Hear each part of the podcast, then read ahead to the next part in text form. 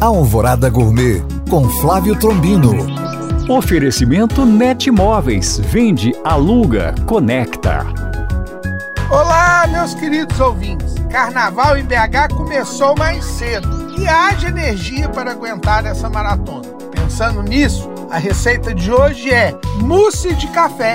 Ingredientes: um envelope de gelatina em pó sem sabor, três ovos, meia xícara de chá de leite, uma xícara de café coado forte, uma lata de leite condensado, 200 gramas de chantilly, raspas de chocolate para decorar. Modo de preparo: dissolva a gelatina em meia xícara de chá de água fria e reserve. Desmanche as gemas no leite e junte a gelatina. Acrescente o café e misture bem. Aqueça em banho-maria até que a gelatina se dissolva por completo retire do fogo, junte o leite condensado e, por último, as claras em neve. Misture delicadamente. Despeje a mistura em taças e leve à geladeira. Sirva com chantilly e decore com raspas de chocolate. Bom apetite!